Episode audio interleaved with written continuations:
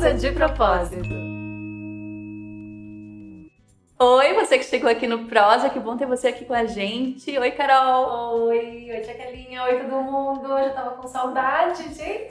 Sim. E hoje, Carol, a gente tá aqui com uma convidada que a gente ama, ama muito, que é uma profissional incrível, mas uma pessoa que Ai, como é bom estar na presença dela. Uma quanto a gente ama. uma potência, Uma gente. A gente já potência. tava querendo ela há muito tempo. E agora finalmente deu certo. Ela tá aqui na nossa frente. Laura Melamed Barbosa pra vocês. Ai, que alegria estar aqui, gente. Não sei nem o que dizer, porque eu já, já havia pensado assim, nossa, será que um dia eu vou gravar, né, um podcast do Voz, né? E eu tô muito feliz Chegou. pelo convite Ah. e pelo, pelo, pelo fato da gente ter chegado aqui agora, então estamos aqui agora, para poder conversar um pouco, A gente já queria um você já há muito tempo aqui. falar um pouquinho para vocês, para as pessoas que vão ouvir depois. E a Laura, gente, a gente ficou pesquisando, né, Carol? Foi. O currículo da Laura e páginas e mais páginas do Google. A gente passou o dia inteiro lendo tudo que essa Sim. mulher faz, porque realmente é muita da coisa. Manhã, 5 e meia a gente terminou. Mas a gente vai dar uma resumida, então. Porque, realmente, não, mas agora falando sério, assim, eu fui lendo e pensando, caramba, tanta coisa. Laura, você faz coisa pra caramba, você já estudou coisa pra caramba, tudo muito legal. Mas pra resumir, é, a Laura é fonoaudióloga, atriz, educadora, ela é doutora e mestre em artes cênicas. E mais um monte de coisa. É futura terapeuta da comunicação, nossa É parceira verdade, aqui do Voz do Ser. E é muito legal, muito lindo ter você aqui com a gente lá. Obrigada, viu? Ai, eu, eu que agradeço poder falar com vocês, poder estar aqui ocupando esse espaço, sabe? Uhum.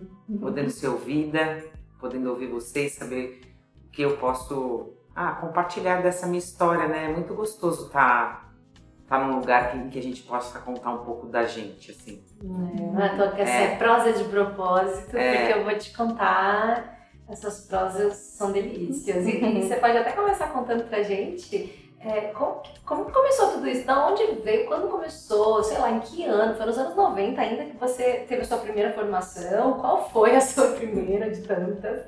É, eu, eu, antes de escolher a faculdade de fono, eu fiz teatro, né? Eu fiz teatro, é, eu tinha uns 16, 17 anos. Na ocasião, a- o governo do estado de São Paulo, ele, ele tinha oficinas culturais espalhadas pela cidade. E eu fiz uma oficina que culminava numa montagem. Uhum. É, então eu fui conseguir passar na seleção e a gente estreou um espetáculo que ficou em cartaz um ano. E esse espetáculo chamava Exercício para Amar. Que Olha. lindo. É, e aí, do- eu- ao longo desse processo, né, eu fiquei. Puxa, a gente participou de, de festivais, a gente participou de um festival de teatro amador chamado que, que se chamava FEPAMA. Tea- O, fes- esse festival chamava FEPAMA. E, e junto dos festivais, eles ofereciam oficinas Uhum. é, de- em diversas áreas. E eu, como eu ficava rouca toda semana, então é, se entendeu que eu me beneficiaria se eu fizesse a oficina de voz. Você ficava rouca pelo teatro, por não, não, eu apresentar ficava a peça rouca ou da eu saía, vida? por mil coisas. Por, Ah, você era adolescente ainda. é, é, eu tinha uns 16. Tá. Eu tava nos, quando a gente ficou em cartaz, eu tava no terceiro ano do ensino médio, portanto eu já tava com uns 16, já, tava, já tinha feito 17, né? Por aí. É, e aí eu é, fiquei em cartaz esse um ano e a gente, assim, é, como eu falei, tinha essa oficina, né, o, que o festival oferecia e como é, eu era rouca, por várias razões, eu usava, ah, eu acho que tinha uma coisa, que- uma relação mesmo com querer ser ouvida, provavelmente, né, Acho É. que te entendo. é. e aí eu tinha, eu tinha rouquidão, eu era rouca. né? E aí eu fui fazer oficina de voz. Quando eu fui fazer oficina de voz, quem conduziu essa oficina foi uma, uma, uma pessoa chamada Eudósia Cunhã Quinteiro. Ela, ela era atriz e ela depois foi fazer fonoaudiologia. E ela foi uma das pioneiras no trabalho é, de, com os atores e atrizes como fonoaudióloga. Então ela começou a, a, a desenvolver um trabalho de voz para atores e atrizes, né? Para quem usa a voz profissionalmente. Uhum. E eu fiquei encantada. E eu tava no período de escolher o que, que eu ia fazer e tal. E aí tinha eu tava acho que meio viajando assim, porque é, surgiu um, um, eu fiquei sabendo de um curso que era de cinema fora do país. Aí eu falei pro meu pai que eu queria fazer, ele falou assim: "Então tá, você vai, faz e quando você voltar você se vira". Aí eu Aí eu fiquei pensando, e foi muito curioso, porque eu não pensei propriamente em fazer artes cênicas, porque eu acho que se eu fizesse uma graduação em artes cênicas, eu, hoje eu posso dizer que eu acho que meus pais não, meu pai em particular, ele não seria, não me reprimiria. Mas aí, como eu tinha feito oficina, e eu falei, nossa, vou trabalhar com teatro, vou, dar, vou trabalhar com voz e vou trabalhar com teatro. Então eu vou fazer fono. Aí fui pesquisar, que era fono e tal, e aí fui fazer fono para trabalhar com teatro. Só que a fono, ela é, ela, ela é, uma, é uma área que tem. Uh, são muitas as áreas que, com as quais a fono dialoga. E eu fiquei apaixonada por linguagem. Então, depois que eu me formei fonoaudióloga, eu quis. Olha, eu prestei duas, duas pós-graduações para fazer aprimoramento em psiquiatria infantil e para fazer especialização em voz. Eu passei nas duas, uhum. aí eu fiquei. Gente, eu fiquei assim. Foi bem difícil escolher qual que eu queria fazer. Mas aí eu ponderei algumas coisas e decidi fazer psiquiatria porque eram, era, eram 40 horas semanais, era remunerado. Eu achava que depois eu não ia fazer se eu não fizesse, né? Bom, porque eu tinha que decidir, né? Eu já tinha pego pasta de paciente da Santa Casa, que foi onde eu fiz a especialização em voz. Aí eu decidi fazer o aprimoramento em psiquiatria infantil, foi uma experiência muito rica. Assim, foi muito especial aquilo. Uhum foi muito potente trabalhar com as crianças que têm quadros psiquiátricos, né? Uhum. E, e aí depois eu prestei de novo e fui fazer especialização em voz, ou seja, eu voltei para aquilo que eu tinha me motivado para que me levou a fazer fono. Acabou que fez as duas, né? Acabei que fiz as duas, é. E aí depois que eu fiz a especialização, na verdade eu não sei precisar, mas eu fui bater na porta de uma escola, a especialização eu digo em voz, né? Eu fui bater na porta de uma escola para dar aula. E aí foi quando eu comecei a dar aula para formação de atores e atrizes. E isso começou em 1998. Então eu dou aula há uhum. muito tempo, né? Pra, uhum. pra, pra, em cursos de teatro, né? E, e aí, é, isso, né? A minha, a minha jornada, assim, ela, ela acabou sendo muito... É, eu, eu, acabei transitando e venho transitando ainda tanto pela, pela clínica, eu nunca deixei de clinicar, eu sempre uhum. quis clinicar, assim. É, e também pela educação, né? Então, eu acho que tem... É, por um lado, essa semana eu estava conversando e falando assim, nossa, que legal, né? Porque eu transito por diferentes áreas, isso dá respiro pra gente no nosso dia a dia. Não é um dia a dia que é que é, é, guarda uma, uma mesmice, vamos uhum. dizer assim, todo, né? Não é todo dia ela faz sempre igual, né? Não Porque é todo você dia também vai sempre, é, encontrando é, pessoas diferentes. Vai, é. E eu gosto muito da educação. Bom, enfim, aí eu fiz né, caminhos que pudessem me alimentar nessas duas áreas, né? Uhum. E eu gosto muito das coisas. Acho que hoje eu tenho feito mais escolhas, mas assim, para mim tudo é muito interessante. Então eu fiz várias coisas, né? É... Mas eu entendo que, que a área da educação acho que é, que é uma das coisas que mais me, me ah, me interessou, assim, tanto que eu fui fazer mestrado e doutorado. Mas, enfim, acho que são tantas coisas, gente, assim, que eu acho que hoje eu posso usufruir desse processo e às vezes nem tenho ideia do que, que eu já tô, do que eu usufruo disso tudo que eu vivenciei, uhum. sabe? Hoje você dá aula em que tipos de, de cursos? Para quem? Fiquei curiosa para entender. Ó, eu dou aula para o curso técnico em teatro. É uma formação técnica. Eu já tive a experiência de dar aula em curso superior, mas eu nunca entrei numa universidade pra, como professora. Né? Sempre fui ou estagiária ou fui chamada é, para substituir, enfim. É, então eu dou aula na formação de, em nível técnico, para formação né, de atores e atrizes, é, e dou aula também em escola de dublagem. Uhum. Né? E, e eventualmente, enfim, quando sou chamada para dar aula em algum lugar que queira que eu fale de alguma temática que, que eu consiga, né, desenvolver, assim. Mas Fora- basicamente isso. Fora as consultorias, as aulas conjuntas Sim, que a gente tem é, no é. Você, porque Mas- eu já tive o prazer de Tá. ter alunos junto com você, que também é incrível, É. né? Meu Deus Mas aí eu tava pensando só da- de É, dar aula, mas, é, é, também mas tem. nesses lugares É. fechados que você dá para grupos. Sim. Mas é como você falou de aulas né, avulsas, aí eu imaginei quantas outras possibilidades existem, né? Sim. Precisou saber um Uhum. pouco mais sobre como usar a voz profissionalmente, Laura pode ajudar. Laura está aqui para isso. Mas, olá, eu fiquei pensando sobre. Ah, o período em que você fez o trabalho com a psiquiatria infantil é, já era na Fono, né? Uhum. Como, como que, que as, como que conversa isso? Como que é esse trabalho especificamente com crianças na psiquiatria? Eu não sei se isso é claro para mim. Então, a fonte, quando eu fiz o aprimoramento, já era alguma coisa assim que era.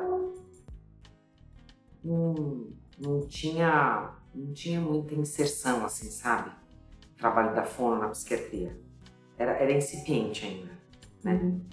É, e agora que, que a, gente, a gente tem uma, uma atenção muito grande aos quadros é, do espectro do autismo, né? Uhum. E, que é o chamado TEA, né? Que Uhum. mudou a classificação, a maneira de se avaliar. Não, é, não propriamente de se avaliar, mas assim, a classificação, que é de um manual, que chama DSM-5, mudou. Antes você tinha vários. Você tinha lá o autismo, você tinha a síndrome de Asperger, você tinha alguns quadros que tinham relação com características é, de comportamentos é, de autismo, né? Que, que, que caracterizavam o autismo. Hoje se pensa no espectro. Então, uma, vamos pensar assim, numa graduação, né? Naquele tempo, quando eu fiz, eu fiz o aprimoramento, em- o aprimoramento em 1997. Eu fiquei o ano inteiro no HC, eu atendia no HC, no Instituto de Psiquiatria, atendia na USP também, no, no departamento onde tem fome, né? É, e assim, naquele tempo, é, apesar de ter, fazer todo sentido um fonoaudiólogo, né, uma fonoaudióloga estar próxima de uma, de uma criança que tem, que tem uma necessidade de, como, de trabalho comunicativo, era, como eu falei, era, era pouco, não, era, não tinha muita inserção. Uhum. né? Era mais nas universidades, enfim, no, no campo mais de pesquisa e tal. Hoje isso aumentou muito e a minha experiência, o que eu posso dizer, é... Ah, eu acho que naquele tempo, assim, falando aqui nesse espaço, naquele tempo eu acho que eu já, de alguma maneira, é, eu... O, o que eu queria era olhar para aquele sujeito que estava na minha frente mesmo. Eu não tinha muita ideia disso, mas eu, eu já fazia isso. De alguma forma eu já fazia isso. Tanto que tinha um, um paciente que tinha o diagnóstico de autismo e ele, ele veio, mas não é porque ele não podia, porque geralmente serviço público é quando não se tem condição de, de pagar, enfim, não tem acesso, né?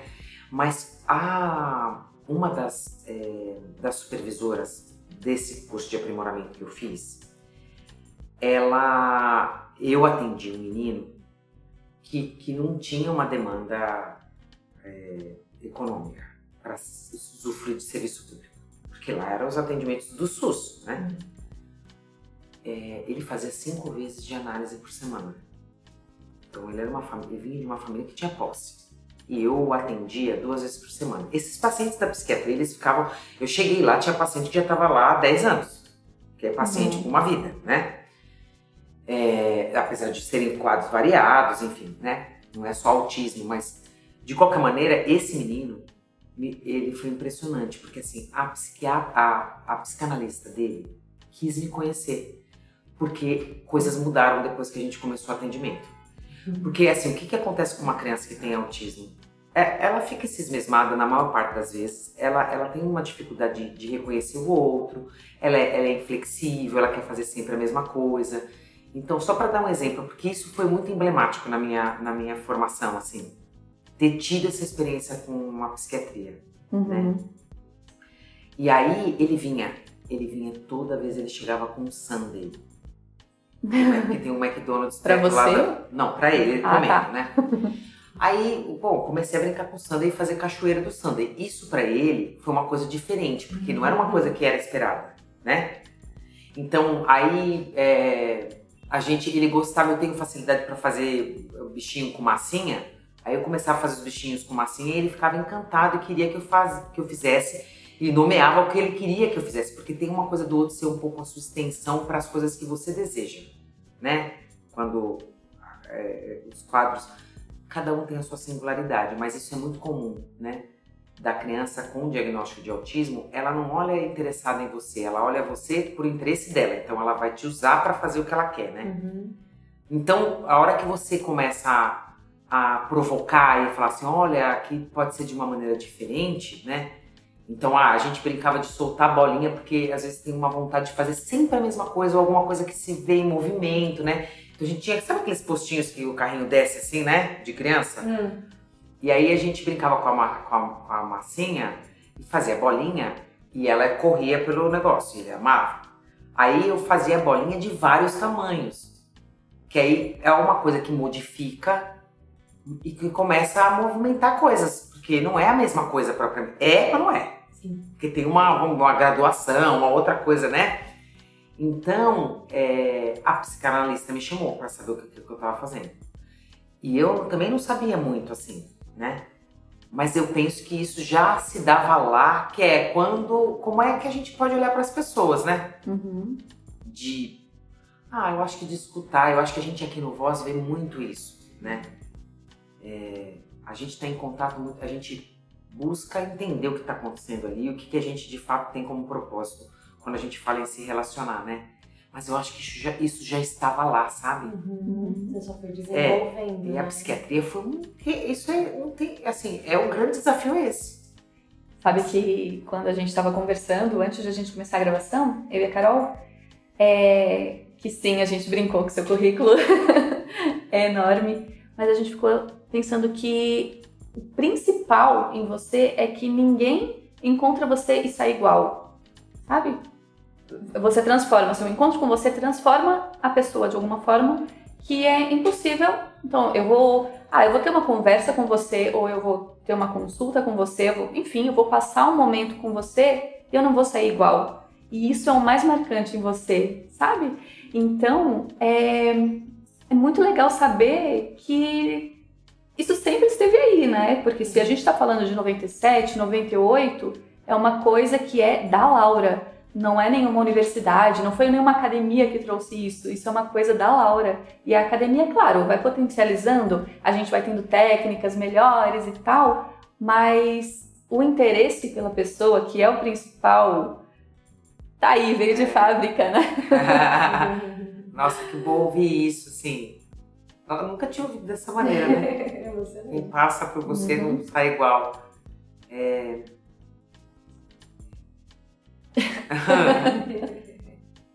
é, eu acho que não sei nem o que dizer assim, porque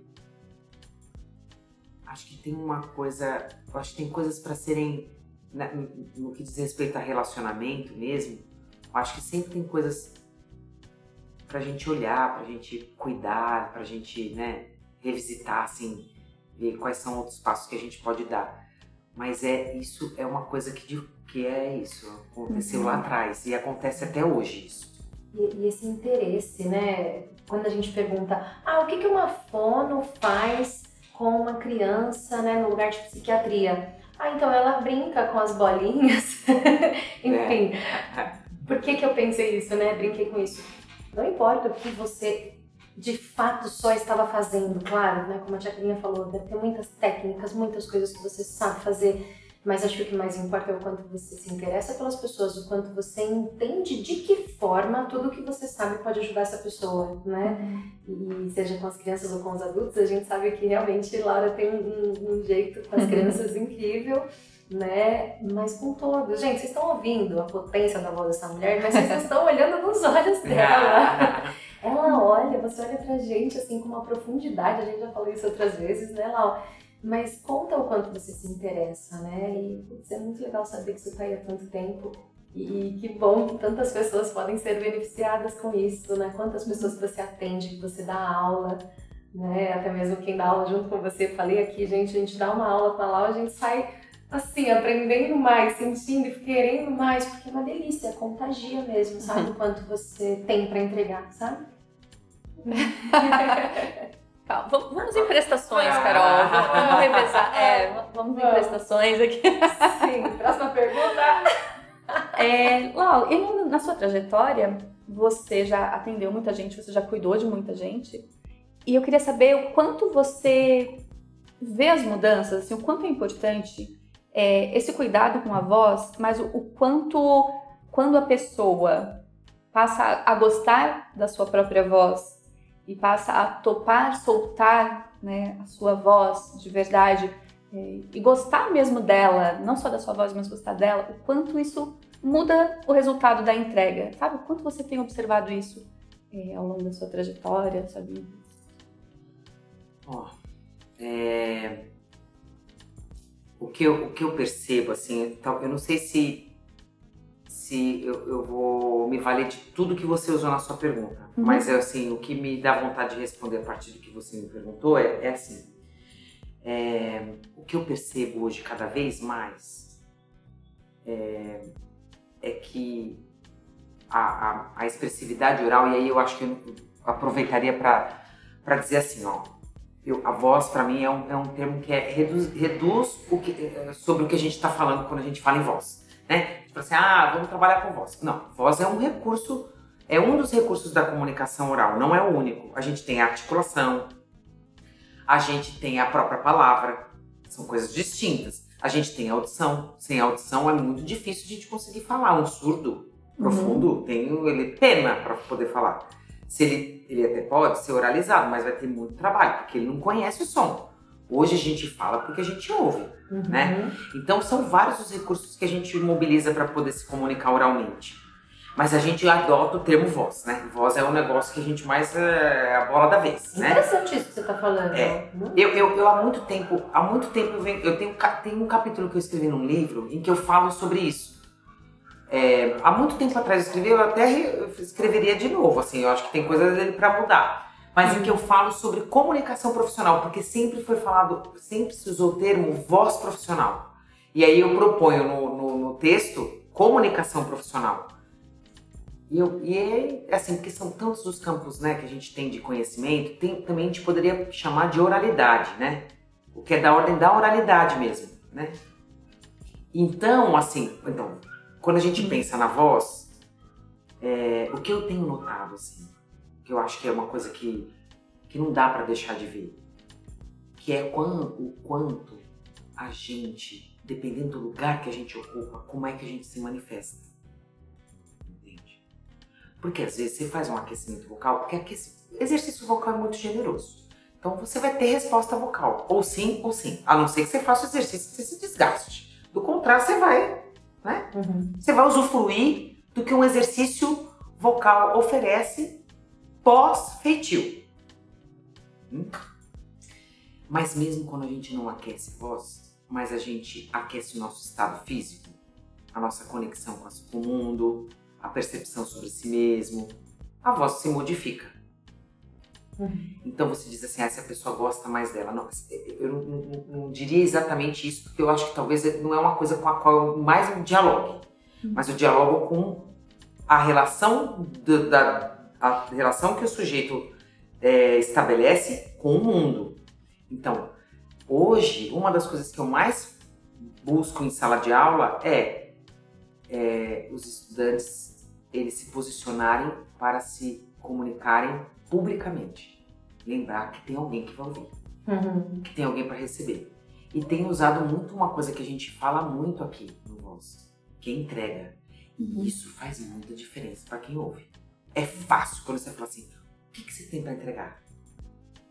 É, Recentemente eu fiz um vídeo falando sobre expressividade em que eu abordei isso. Eu vi. Você viu, Carol? Eu vi. É um... É! Eu vi. É. E, e é, foi- o que eu digo lá é, né, a gente. Porque tem uma coisa que é da exposição mesmo. E isso eu posso dizer que ao longo desse tempo a gente vai juntando, porque a gente é um, é um, um quebra-cabeça de vozes, né? Porque coisas que eu tô falando aqui foram coisas que eu ouvi de fulano, de ciclano, de Uhum. beltrano, de não sei o quê, e tô aqui junto, juntei tudo e virei, virou alguma coisa, né? E E tem uma pessoa que eu putz, prezo muito, que chama Antônio Januzelli, que é conhecido como Janot, que é, ele é um fera do, do, improviso no teatro. E o Janot dizia assim, ele diz assim, o Janot tá vivo, que a, gente, a exposição é um exercício.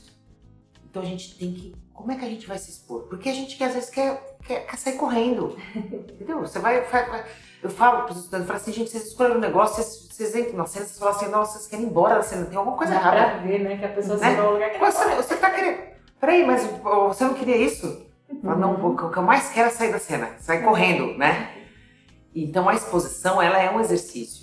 E aí, muitas vezes, o que acontece é que as pessoas estão muito encismesmadas, então elas ficam com receio de se expor. Elas querem agradar. Uhum. E aí, aí vem, Ah, a medo- chinelada, né? Vem É. aquela, aquela, lá que você vai, aquela, que você vai se lascar se você quer agradar, né? Que rola medo de julgamento. né? Exato, é julgar, aí você quer ser aceito, você quer fazer bonito, você quer ter uma alta performance. E aí, a hora que você fica nisso, você não entrega. Porque não tem como fazer as duas coisas ao mesmo Não, tempo. o medo, né, essa Sim. entrega. Exato. É. Então, uma das coisas que eu percebo, nossa, assim, estudantes que são. que a voz é pra dentro, como se fala, né? Os professores de interpretação falam assim: não, Fulano, cadê a voz? Né? E aí você, aí você pode fazer leituras distintas. Você pode falar assim: ah, ó, Fulano não treina. Mas não basta treinar. Se a hora que você vai se posicionar cenicamente, você quer fugir mais do que mostrar, daí um. Ou se você quer se aparecer, você pode ter um baita de uma baita de uma performance, mas pode não chegar absolutamente nada pra quem tá vendo. Se não, eu tô sendo radical, vai, mas não afeta. Porque não, tem um, não um tem movimento de entrega. É, não chega essa sensação, né? Porque o subtexto que tem ali é é estranho, né? É, porque tá se mesmado, né? Tá interessado Sim. em fazer esse, sei lá, como se diz, né? Virtuose, né? Ah, eu vou fazer, vou ter um grande desempenho. É, você vê muito, acho que. Eu vou me arriscar aqui falar, apesar de eu não ser uma grande apreciadora, mas o teatro musical guarda muito isso. Os grandes intérpretes hoje, que são né, os mais renomados e que, enfim, tem uma alta performance, mas não necessariamente a hora que você vai apreciar um espetáculo como esse, aquela alta performance ela nos toca. Porque não tem algo ali que é de- necessariamente de entrega. Não tem uma ocupação de que aquilo que eu tô fazendo é para ser entregue, né? E é para ser entregue, e o que eu posso é me compromissar com o que eu vou entregar. Mas com o que vai chegar e como é que as pessoas vão receber, eu realmente, Uhum. realmente eu não posso me ocupar disso, porque eu, né, eu não tenho controle sobre isso. Isso é, isso é muito, muito, muito, muito interessante. Eu tô aqui entendendo coisas conforme tô ouvindo a Laura, porque sim, as técnicas são importantes, os exercícios são importantes, mas se a gente não olha para nossa mente, porque a gente está pensando, porque a gente está sentindo, todas essas técnicas ficam embarreiradas, ficam engessadas, ficam enfim, né? Se você está lá autocentrado, né, em si mesmado, como você falou, eu adorei, porque pensando que tem os alunos nas aulas de locução que a gente fala exata- exatamente sobre isso. Então, a gente fica mais preocupado com o que a gente quer que as pessoas pensam da gente, pensando naquele momento se a gente está sendo bem avaliado e aprovado e pedindo coisas para as pessoas, do que lembrando que a gente tem algo para entregar.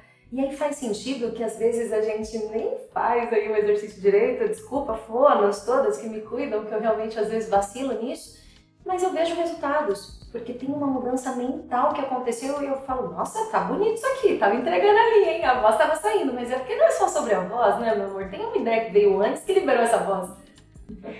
E até pensando aqui sobre a parte de, de exercícios, de técnicas e tal, é, até para você fazer o que a fono pede, antes você tem que ter topado seguir orientação. Então ainda tem uma, uma viradinha, sabe, mental aí, que é para não se boicotar, sabe? Para não Uhum. entrar nesse lugar de boicote para depois ficar falando mal daquilo que você fez. Antes é tipo, tá bom, eu vou lá, vou, vou encontrar a Laura, vou ter uma consulta com a Laura, ela vai me passar coisas para fazer. Eu preciso estar aberta a eu vou confiar, vou seguir a orientação, porque senão também depois, putz, eu usei isso para falar mal de mim outra vez. Sim, isso tem muito, né, no, no campo da educação. Porque, e assim, eu, eu, eu penso, eu vou ser bem sincera, sincera com vocês, porque é, é, eu, eu gostaria de ter mais parceria quando eu vou, vou fazer, vou conduzir a, a- aquilo que a gente costuma entender como matéria de voz lá no curso de formação, né? Ia ser muito legal se a gente trabalhasse só por projeto, por exemplo. Porque a gente poderia integrar, porque os estudantes ficam sobrecarregados com várias coisas para fazer, sabe? Uhum. E às vezes falta uma motivação, um incentivo, um sentido para poder fazer técnica, sabe? Às vezes ela Uhum. não. Enfim, ficam coisas muito soltas, sabe? Parece que Uhum. falta Falta costura, sabe? Falta umas costuras, assim, porque às vezes você vai. Você vai daqui, você vai, você propõe, sei lá, vamos propor uma, uma leitura dramática. Aí tudo vai em torno dela. Ah, eu vou fazer tais exercícios para poder melhorar a minha leitura, para poder melhorar a minha proposição expressiva, para colocar o texto na boca. Ah, vou melhorar o jogo com o parceiro, né? E eu digo isso porque é, eu acho que tem muito isso de auto-boicote mesmo, de não aderir Uhum. aquilo que é oferecido. E acho que muito disso se dá é, ah, de acordo com a relação que a pessoa estabelece com esse fazer, sabe? Às vezes eu falo para os estudantes assim, é, eu tenho usado muito isso, mas gostaria de usar até mais esse olhar de entender porque o que, que movimenta eles não aderirem a determinadas coisas, sabe? Uhum. Porque eu falo assim, você tá se auto-boicotando. Isso cai como uma luva pra... pra... Porque aí eles falam assim, é, realmente, então, se você tá querendo alguma coisa e você não tá fazendo, tem alguma coisa que não tá encaixando, né? Entende? Não precisa disso. Uhum. Olha Nossa, isso é. com carinho, né? E é muito bom ter uma, uma professora deles que ajudam eles a olhar para isso, né? Acho que cada vez mais em muitos cursos a gente tem olhado para isso, né? Que não é só uma matéria em si, não é só conteúdo, a gente vai ter que olhar para o que a gente está pensando, a gente vai ter que olhar para os nossos julgamentos, mas principalmente nesse, nesse trabalho onde a gente se expõe, e eu falo se expõe entre aspas, porque quando a gente lembra que ao invés de estar em exposição a gente pode se deixar ser visto, muda tudo, né? Mas é assim que eles se sentem. E eu, eu nossa, eu tô amando esse papo e, e me vem em algumas coisas também. Às vezes eu faço rodas com os alunos para entender quais são os medos. Por que quando você entra no estúdio, as minhas aulas são para locutores, né? Por que quando você entra no estúdio fica tudo tão difícil? Por que você esquece até de ligar o botão do microfone, que é uma coisa que na sala de aula eles nunca esquecem?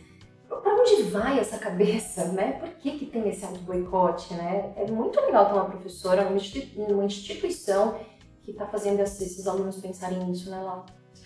É, porque são tantas coisas, né? Porque ser artista, né? Ia ser tão bom se a gente pudesse ser artista sem ficar pensando que a gente tem que vender o trabalho da gente necessariamente, sabe? E eu acho que aí entra coisas de competição, né? E Uhum. Entra tudo com tudo, sabe? Vira um bololô. E... Mas eu acho que a, a grande lance é justamente quando você pensa, você se disponibiliza para poder oferecer alguma coisa para alguém, né? Tem um, tem um, é, tem um ator de um grupo lá de Campinas que se chama Lume. O Renato Ferracini, que é um dos integrantes, ele escreveu o mestrado dele e ele conta que o Burnier, que foi quem, Luiz Otávio Burnier, que foi quem fundou o Lume, que já morreu, infelizmente morreu novo, enfim, mas já faz tempo. Ele disse que o Burnier falava assim, é, eu acho que eu falei isso no vídeo, talvez. Será? Acho que não sei, não lembro. Ele falava o seguinte, o Burnier, que a atuação é como se fosse um verbo, é, é o verbo poderia ser é, entendido como o verbo doar. Porque quem doa, doa alguma coisa para alguém. Então é um verbo bitransitivo. E é tão bonito isso, porque essa ideia de você presentear alguém. Uhum. E aí, dependendo da maneira como. Que que, aí eu- isso é uma coisa que parece que os estudantes nem sempre perguntam, né? Como nem sempre dá tempo, enfim, mas são coisas que eu peço para eles olharem, né? E, mas e, às vezes a carinha faz uma coisa que faz um baita sentido, como esse da entrega que eu falei para vocês, que vai ao encontro do que eu acabei de falar, né? Então eu digo, bom, se você, o que, que você tem para entregar? Você vai se relacionar com o que você tem para entregar. Uhum. Então esse compromisso, então, ah, eu vou me preparar tecnicamente. Ah, eu percebi que eu preciso trabalhar especificamente os graves que os meus agudos estão, minha voz é meio taquara rachada, como se diz popularmente, né? Ah, eu preciso trabalhar minha velocidade de fala. E isso é, é- vai tem deve ter uma deveria ter uma relação íntima com o que eu tenho para entregar. Né? Porque qual é o compromisso que eu estabeleço com o que eu vou entregar? Esse é o segredo da expressividade? Ah, ótima pergunta, que legal. Ah, assim, é, eu acho que tem muito a ver você se posicionar para doar alguma coisa. É evidente que num campo estético você tem que ter um tratamento que não é o tratamento, é diferente do cotidiano. Você vai ter que fazer um estudo, você vai ter que olhar, você vai ter que experimentar, tem improviso. Mas veja, né? Se você não se olha, se você não se percebe, como é que você vai fazer escolha? Eu falo muito isso para os estudantes. Ó, você não sabe, brinco. Essa é a frase da vez, né? Tem, tem um estudante que escreve na lousa, assim, só para falar, professor, eu sei o que, que você fala em aula. Eu falo com o que eu tô, para onde eu vou. Tem gente que não sabe o que tá fazendo. Aí, por exemplo, você vai improvisar. Improviso é uma coisa que é pra ser. Né? Você não vai ficar absolutamente no controle. Ao contrário, né? Aí você reconhece, você faz coisas maravilhosas no improviso. Depois você não sabe repetir, porque você não sabe nem o que você estava fazendo. Uhum. Então, o, assim, esse, isso que é o, o compromisso com que eu vou doar tem a ver com essas coisas. Então, você precisa ter um trabalho em que você vai vai se entendendo. Daí você vai fazendo escolhas expressivas. Você fala assim, nossa, isso aqui mas isso aqui Uhum. não. O que eu quero é outra coisa. Você tem ideia do que tá rolando. É claro que isso também tem que levar, tem que ser levado em consideração o outro, né? Porque assim, Totalmente, né? né? E são coisas que é, são muito dinâmicas. Eu, eu, eu, eu- é, é muito louco isso, porque eu vou dando aula e aí tem situações que são muito particulares e que aí me muda o raciocínio todo, assim. Daí eu vou fazer uma outra coisa, porque é, isso é isso é louco, assim. Não é um, eu não tenho uma, eu sei o que eu tenho que dar, mas eu sei que tem várias práticas que eu dou de maneira igual, mas para cada turma, para cada pessoa, às vezes é- são coisas que eu vou tendo que me adaptar. Tem a ver Né? com o que a gente falou de você saber olhar as pessoas, né? Você É. olha os seus alunos, você, Não- você vê que estão precisando É. de alguma coisa Isso. específica que não é a mesma coisa que a outra turma da manhã precisou, por exemplo, né? É, porque são demandas di- distintas, né? Uhum. Então essa coisa da expressividade, de você construir uma expressividade, vai depender muito é, de como você. De qual entendimento você tem a respeito daquele material que você vai expor, sabe? Dele em Uhum. toda a sua, sua natureza, né? Uhum. Toda a sua totalidade, né? Que não se restringe sua fala. Uhum. Não, não é sua fala. Não sei se eu te, te interromper. Não, vai continuar. Por que, que parece que esse é o grande monstro, a grande dificuldade dos comunicadores? Quando a gente fala de expressividade, eu- enfim, essa barreira, por que essa dificuldade? Eu acho que a dificuldade é de se mostrar, né? É o medo do julgamento mesmo? Eu, eu acho que é disposição, viu? Eu acho que a disposição, né? é o grande, a grande treta, assim, né? Como diz os jovens, né? Uhum. Treta. Porque é mais fácil ficar na forma, né? Sim. Na forma você já sabe o que você vai fazer. É, é aquela a- coisa da, da me- É melhor não sair daqui, né? E por onde eu não conheço, né? Vou É. daqui, tá ruim, mas eu É. conheço. É, porque você se, você se, você se escancara, né? Você, você, você fica nu, né? Quando você se expõe. Você corre riscos. Uhum. Mas a questão não é correr risco, a questão é você doar. Você não tá preocupado no risco, você tá preocupado em entregar. Só que vai entregar. Eu mesmo, quando fui fazer o vídeo, falei, meu Deus do céu, eu enfiei? Uhum. Com tanta propriedade É, eu- onde eu sabendo Aí a minha-. É, a minha amiga falou assim, Laura, dá pra você ouvir o que você tá falando? Né? Porque assim, a gente. é, a, a gente cuida do que, vai, do que o outro vai achar. A gente tem que cuidar do que o outro vai achar. A gente tem que cuidar do que a gente quer entregar. Né? E eu acho que isso é uma grande questão, porque você vai se expor, você vai você se vê em risco, se vê nu.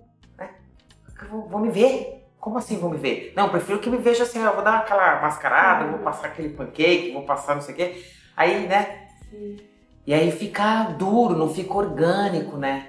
Mas é, quando você sai de você, aí você tá focado na entrega, daí é muito mais difícil essas minhocas virem pra cabeça, sabe? É verdade. E uma É, coisa que você falou aí, você focar que tem uma outra pessoa, que tem alguém te ouvindo, aí você sai da sua cabecinha, dos seus julgamentos, você pensa, nossa, eu tenho algo aqui que vai agregar para essas pessoas. E aí, não importa, né? Se é um, um vídeo falando de algo importante, se é uma arte no teatro, se é uma música, se é uma locução, se é uma reunião e você tá lá na frente, não importa. Se você lembra quão é importante o que você tem para entregar para essas pessoas e para de pensar em você, pensa nelas, é incrível, né? Como muda tudo, né? Nossa, e a gente teve muito isso quando a gente começou a gravar os vídeos com treinos pro Instagram, Uhum. que eram 21 dias, depois viraram dias infinitos. Quando a gente começou a gravar, é, a orientação era essa, assim, era ah, pensa no, no fulano que vai ouvir, com nomes mesmo, pensa na Nanda que vai ouvir, pensa na Lohane, pensa na Itmalia, tipo, é para elas que vocês estão falando. Porque senão, se a gente ficar focado naquilo, nossa, eu preciso ter uma fala perfeita, eu preciso estar bonita, minha voz precisa estar assim, assim, assado, e a minha articulação, não sei o quê. Se eu ficar pensando só nisso, a pessoa que vai assistir, tipo, como será que isso vai chegar para ela, né? Agora, se a, se a gente pensar, nossa, não, tá bom. Nossa, a Nanda lá em Recife vai assistir esse vídeo. É ela que precisa entender isso que eu tô falando. Ah, tá bom. E isso muda tudo. E foi isso que mudou É. tudo Nossa, sim. pra gente. Então, se a gente pensar nisso, né, no nosso dia a dia, quanta diferença faz. E você estava falando aqui sobre o improviso, sobre se arriscar. Eu fiquei pensando sobre o quanto a gente fica falando, ai, zona de conforto e sair da zona de conforto Uhum. e não sei o quê. Só que as- o que a gente chama de zona de conforto hoje não é confortável, sabe? E quando a gente fica fazendo aquela coisa quadradinha, então assim, ah, é, um ator ou um cantor que tem medo de arriscar uma grande performance, né, uma nota alta e não sei o quê, e daí fica ali querendo fazer um básico, é, ele tá falando mal dele, porque não é verdade que tá confortável para ele, porque ele gostaria de estar fazendo mais, mas aí se ele tá se privando de fazer isso, porque, putz, medo de sair da minha zona de conforto, mas eu tô aqui sofrendo nessa zona, então não é verdade que o conforto. Não é, é muito doido tudo isso, não é? E o improviso, se a gente se jogasse no improviso, nossa, o quanto, o quanto a gente seria mais feliz. É, E mais sensível. é, a gente experimentar coisas. Porque a ideia de experimentar é muito interessante, né? Você experimentar as coisas, você não sabe onde vai dar. Então, quando a gente quer, a gente fica imaginando com o cabeção, controlando o que a gente quer. Não, a gente não sabe onde vai dar, entende? Uhum. E isso é. Quando eu vou trabalhar expressividade ou criação de personagem, assim, ah, vamos partir de uma mímica facial, por exemplo. A gente vai fazer uma careta. Vamos ver a voz que sai. Ah, quantos estudantes ficam manipulando a voz? Uhum. Aí quando entende que fala assim, nossa, mas peraí, essa máscara já tem uma voz. Eu não preciso ficar criando a voz na minha cabeça pra saber, pra juntar com a máscara. Não, Nossa, sim. deixa a máscara te guiar. Aí a coisa fica gostosa, né? Porque você, você se permite a experimentação.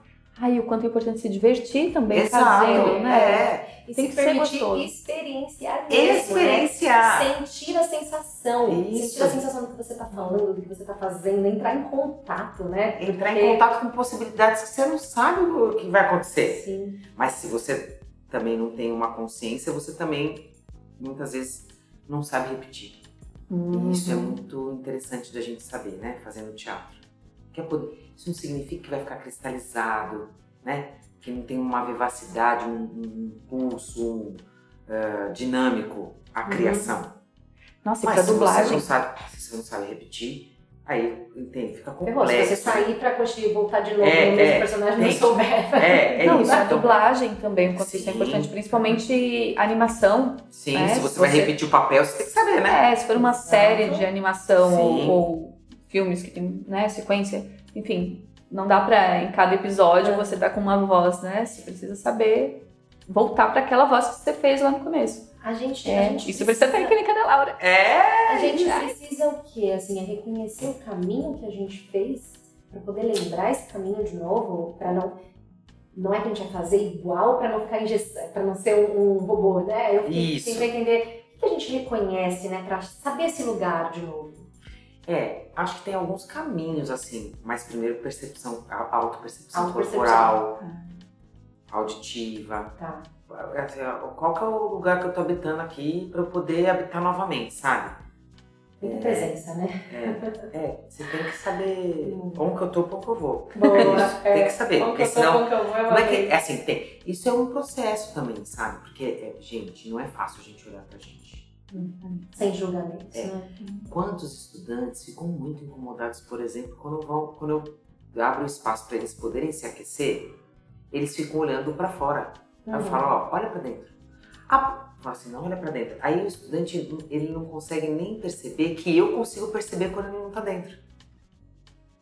Porque existe um, um tônus corpóreo, uma, uma, uma, um reconhecimento no olho. O olhar é muito potente, né? O olhar é muito, é muito potente, assim, porque a hora que você modifica o olhar, ele é um, um baita um gatilho, por exemplo. Aí eu vou, vou buscando mostrar para alguns estudantes que têm muita, muita dificuldade de se olhar, de se concentrar, de estar em estado de presença, de prontidão. Parece eu brinco que eu falei assim, ó, a gente não vai ficar com vocês. Tem uma turma que vai fazer agora, as outras não fizeram, mas eles vão fazer uma demonstração de aquecimento. Eu falei assim, ó, ninguém aqui vai terminar igual o Lambisgoia. Vocês têm que terminar em estado de prontidão. E vejo tudo dando aula de voz. Mas a gente faz coisas na aula, às vezes, que é só corporal, que é só de conexão, que é andar se olhando, que é andar com mais prontidão, com mais energia, Uhum. que é fazer uma foto de prontidão. A voz já muda. É que, A voz, muda, mas não tem. A voz, tipo, eu falo assim, agora a apresentação pro grande estádio. Você vai fazer o grande estádio vai ouvir vocês. Uhum. E não é grito. É grito, é energia vocal. E o Nossa. quanto também falar as palavras degustando, né? O quanto você, sabe? Nossa, o- sei lá, quando a gente fala primavera, geralmente a gente fala primavera sorrindo, vocês já repararam? Uhum. É, né? Tem palavras que a gente naturalmente dá uma fechada, tem outras que a gente abre, tem umas que já, tipo, ah, se você vai falar a palavra peso, tipo, já vem uma coisa peso, né? Então, assim, o Sim. quanto, se você visualizar a palavra e degustar ela e, e sentir ela, também é um exercício muito interessante, porque te coloca nesse lugar da prontidão, né? Você entra em contato e a sua expressividade muda fácil, Uhum. né? Você falou, a gente não falou isso aqui, gente, importante a gente lembrar, né? Você falou o quanto todos esses exercícios corporais, o que seja, muda a voz. É importante a gente lembrar, né? A voz é uma expressão de quem? Da gente. Da então, gente. do- se o nosso corpo tiver trabalhado, se a nossa mente tiver trabalhada, com certeza o que sai daqui sai diferente, né? Sim. Então achei é muito legal a gente lembrar disso, né? Que não é, você já falou isso algumas vezes, mas eu achei maravilhoso lembrar disso que não é só sobre a voz, né? E que tudo que tá envolvido, que muda essa voz, cara, né? Sensacional. Inclusive, a Lau falou ali no começo que ela ficava rouca, né? Sim. Constantemente lá atrás. E tinha a ver com isso, né, Lau? Com que você também tipo, pensava com é, ah, sobre se sentir ouvida, querer se sentir ouvida e tal. Como que foi essa mudança pra você? Em que momento você percebeu que, opa, minha voz aqui mudou e não tô mais tão ficando rouca, hein? Tá. Uhum. Eu Como fiz foi? fono, né? Eu fiz fono quando eu fiz faculdade. Já no começo eu fiz fonoterapia, aí eu fui ficando sem. Fui, fui deixando de ficar rouca. A minha voz, ela guarda uma. Eu diria assim, ela, ela é frágil. Se eu não cuidar e eu abusar da voz, eu vou ficar rouca. Eu não Uhum. tenho uma voz guerreira. Mas é claro, a gente, se eu uso apoio para falar mais alto, eu vou estar me protegendo, mas enfim, é, não dá para eu enfiar o pé na jaca, por exemplo. Porque eu posso correr o risco de ficar rouca. Mas hoje você não fica Não, é muito raro, é raro ficar rouca. É raro, só se eu, só se eu abusar, assim, sei lá, vou numa festa, é, bebo, não me hidrato, falo Uhum. alto, quero cantar, quero. Aí, né? E hoje você se sente mais ouvido do que você se sentia naquela época? Eu sim, com o voz, né, a gente vai ficando, né, de curso na formação, assim. Eu acho que a gente, eu, eu particularmente me vejo no momento hoje do curso do voz, que é, é assim, não dá mais pra de- deixar de reconhecer que a gente tem alguma coisa para oferecer para esse mundo, que a gente tem uma importância. Não dá mais. Assim, a gente fica dando o, o- o- como é que é o gato, né? Vai, vai, Dá um migué dá o migué aqui, o uma migué ali e tal. Mas eu acho, não à toa eu tô aqui, eu acho. Até nesse quadro agora. Uhum. Porque não tem. E não tem por que a gente ter isso, né? Uhum. Porque que a gente vai. A gente assume isso aí. Nossa, tava isso essa não, deve- isso, cabeça, é isso, não, assumir. é, não- isso não precisa vir junto com soberba, né? É tão diferente, né? É outro lugar, né? E eu acho que, às vezes, não sei pra mim, né, eu tô dizendo, mas às vezes a gente vai confundindo, vai- esses migués é um pouco assim, ah, né, é, que bom manter, me manter nesse lugar que eu já tenho tanto tempo, afinal de contas, né, é isso mesmo, né, a síndrome da Gabriela que a gente brinca, né, Uhum. Eu Nasci nasci assim, vou ficar assim, vou morrer vou morrer vou assim, viver sei lá assim. eu, vou viver, viver assim, mas é, mas é que tem algo que é, é de outra natureza mesmo, que é você, né, Nossa, amor, quer, quer poder tá fazendo muito sentido aqui É. também, viu? Porque a gente não dá mais, né? Assim, não é que não dá mais. É, não, não- não dá mais a gente desconsiderar o que a gente já sabe. Uhum. Sim. Nossa, e a gente olhando pra mente, né, e pensando nessa relação com a voz, eu falei que fez muito sentido aqui, me identifiquei quando conheci Luana Kutz, que vocês provavelmente conhecem, foi exatamente buscando uma fome, porque eu ficava muito rouca. Eu não aguentava mais ficar rouca, vivia rouca. Qualquer coisa eu ficava rouca. Meus amigos saíam junto comigo, todos os locutores faziam a mesma coisa que eu, ficavam ótimos e eu ficava rouca. E sim, tem uma questão de voz, na época eu tinha, inclusive, eu não sabia que tinha um, um cisto, descobri depois, tá? Enfim, tinha uma questão fisiológica a ser cuidada, mas tinha uma questão mental quando eu consegui olhar e fui mudando cada vez mais e me sentindo cada vez mais ouvida, mais entendida, isso foi mudando. Eu lembro de da Lu ver vídeos meus e falava, nossa, que voz mais pra fora, né? E realmente foi isso que foi acontecendo. E eu fui atacando menos também a minha voz, eu acho, sabe? Então, é, esse, esses passos que a gente dá mentalmente se expressam demais nessa fala, né? Nessa, nessa expressão, não só na voz, né? Mas falando agora da voz mais especificamente. E eu fui me identificando, né, com você falando, da gente reconhecer nossa importância, que a gente tem algo para falar, que a gente tem algo para entregar. Cara, isso muda tudo. É melhor do que qualquer. E você sabe, é, é maravilhoso.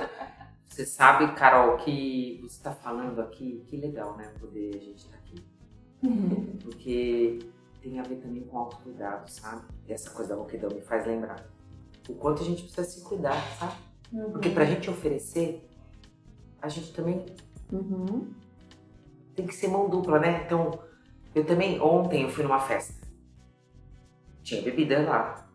Eu tinha curso hoje de manhã do Ser em Cena. E eu bebendo água. E um, um monte de gente assim, mas você tá bebendo água? Eu- falei, tô. né? Tô bebendo porque eu tô precisando. Já. Eu vou continuar bebendo água. Uhum. Eu vou beber a bebida também, mas eu vou continuar bebendo água. E foi muito legal. E eu tô só falando isso porque me ocorreu a partir da tua fala. Porque a gente rouca, né? Tem várias ações. E uma delas pode ser porque a gente abusa em algumas, alguns contextos. Exatamente. E porque a gente tá totalmente desligado da gente. E eu percebo isso hoje. Hoje eu falo, nossa, e é curioso você ter falado, porque realmente isso é uma coisa. Eu falo, não, eu controlo o volume, porque imagina eu, eu sou uma pessoa parecida, então eu vou, eu falo, eu quero não sei o quê, mas não tem mais uma coisa de querer chamar atenção.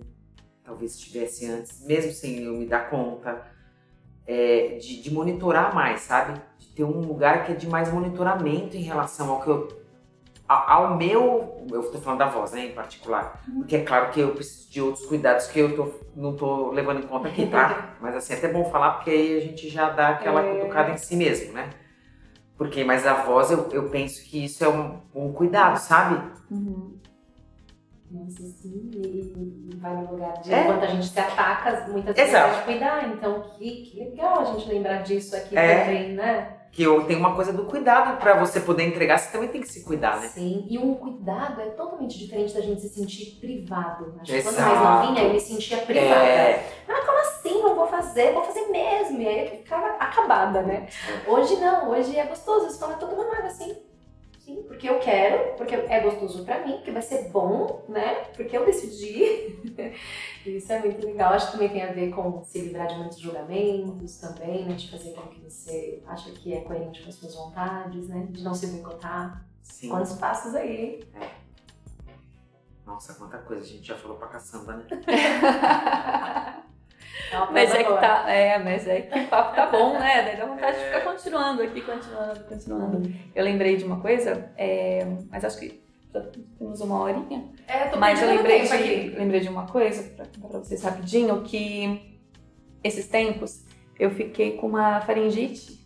E faringite ou laringite, uma dessas ites aí, fiquei sem voz. E era bem numa semana que eu tinha atendimento, tinha treinamentos.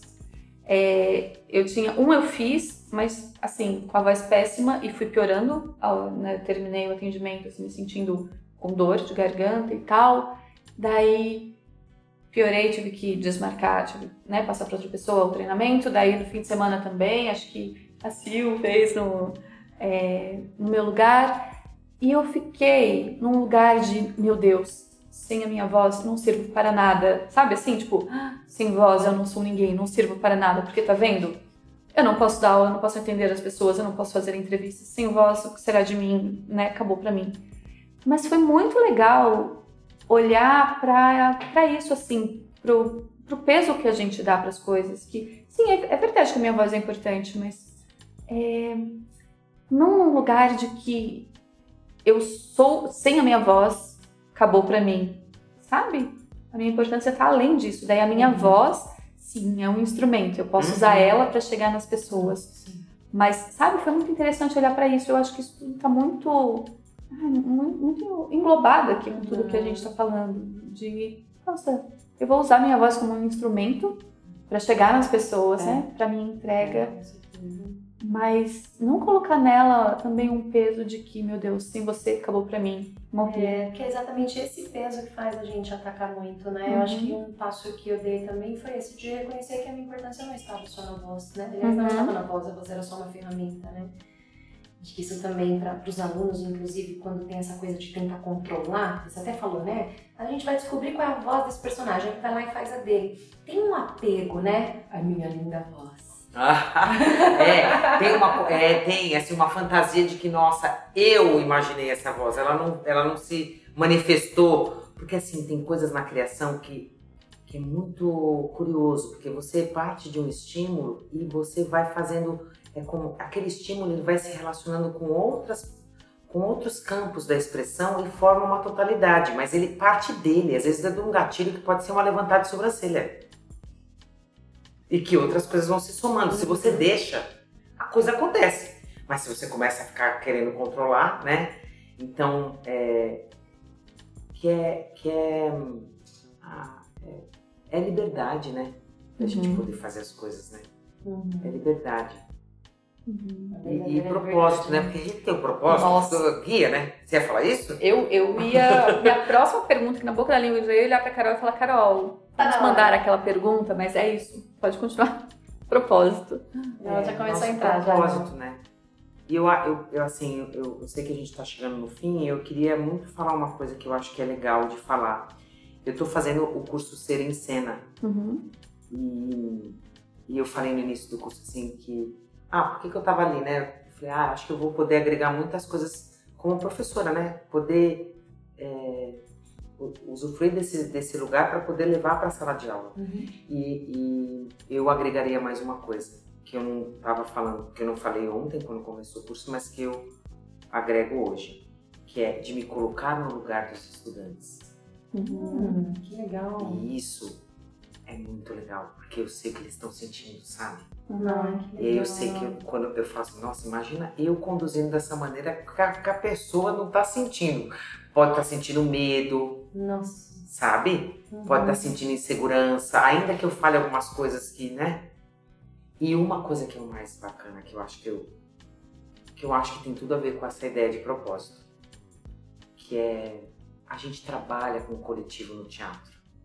Mas nesses dois dias, é, eu, eu, eu, eu me abri os horizontes para eu poder, de maneira, eu diria, estratégica e proposital e com propósito, portanto, que é trabalhar o relacionamento uhum. em sala de aula. E isso é, é, algo que vai ser acrescentado daí eu conto cenas dos próximos capítulos. Conta, conta. Porque tudo. isso, para mim, é, a gente trabalha isso, mas não com essa chave que a gente tá que a gente tá fazendo aqui, sabe, nesse curso. Uhum. E que é uma, uma chavinha, né? Que você fala assim, ó, eu mudo o tom aqui, ó. É só abrir uma frente e você fala, caramba, que legal a gente poder fazer junto. Nossa, sim. Eu fiquei muito emocionada aqui, porque é muito legal a gente pensar em colocar isso no, em lugares onde a gente não colocava, ou que colocava, mas pode colocar mais. Relacionamento, cara, sabe? É muito legal. Ah, e o que é propósito para você?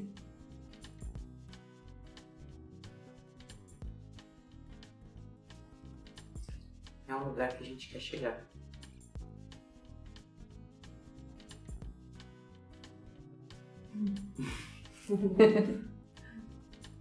e onde ele tá?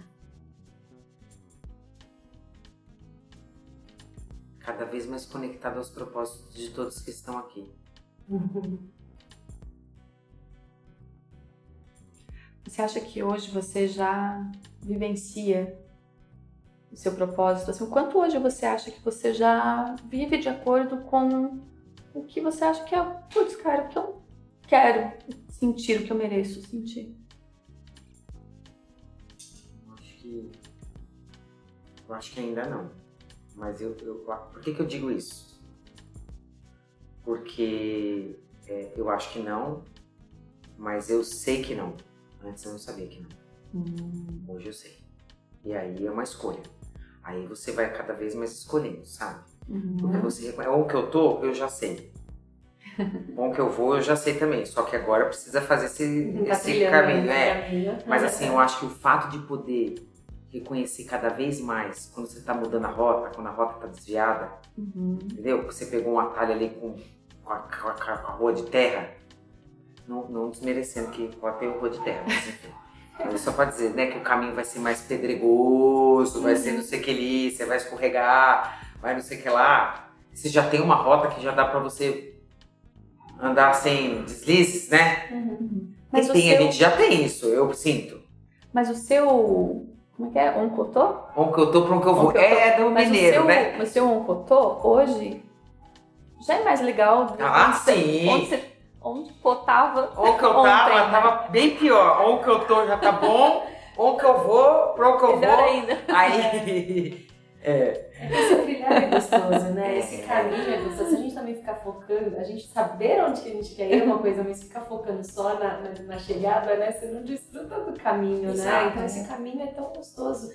É uma delícia te acompanhar. É O caminho é muito assistir. divertido É, com você, Você Laura. é divertida, você é incrível. É, é uma potência que a gente ama, Ai, gente. Você já tá vendo esse sorriso, Eu meu Deus. Não sei se esse É, trecho a vai gente vai- Instagram. A gente vai postar vídeo e É. fotos da Laura no Instagram, então.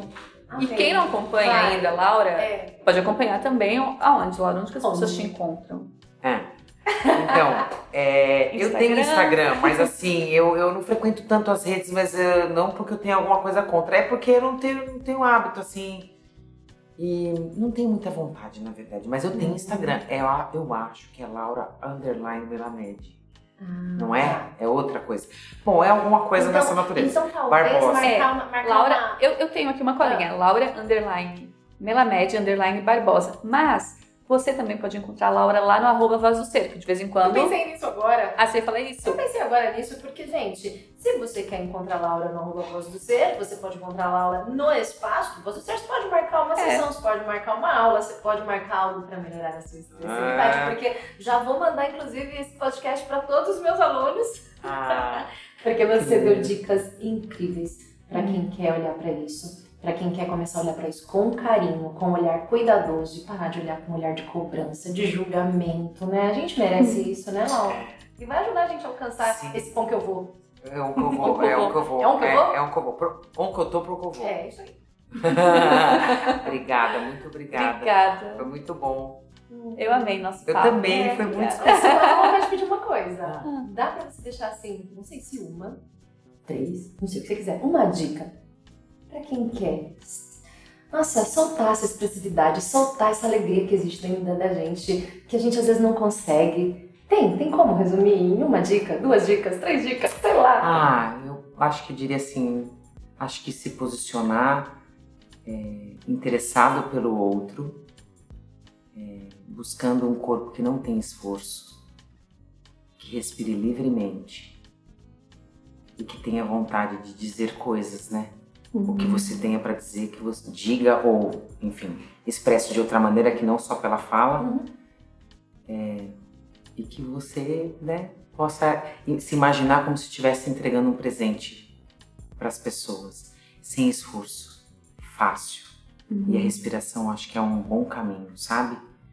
Não começa a se estar respirando é, em desequilíbrio, sabe? Uhum. Não se permita é, a começar de maneira atropelada. Isso é uma coisa que faz muita diferença muitas vezes. Uhum. Porque às vezes você vai fazer, ah, faz de novo, aí começa, não sabe nem o que tá rolando, já começou, já vai se atropelando de novo. Permita esse tempinho, É, um né? tempo, que pode ser. Essa quietação, é, essa aquietação. É o que, que eu tô. É, o que, que eu tenho aqui? Eu tenho que fazer isso, então tá. Bora. Amém. E eu tenho uma dica também. Ah, Pra responder essa pergunta da Carol. Como é que era? Quem, uma dica pra quem quiser Uma se dica pra quem expressar quer se melhor. expressar melhor. Quem... Marca uma sessão com a Laura. sim, sim, sim, sim. Eu amei. Beijo, Eu amei. obrigada a você que ouviu Obrigada. até aqui. Ai, beijo, obrigada. Carol. Beijo, obrigada, beijo. Kelinha. Obrigada, beijo, Laura. beijo, meus amores. Foi uma que delícia, delícia. gente. Beijo. Obrigada. Mua.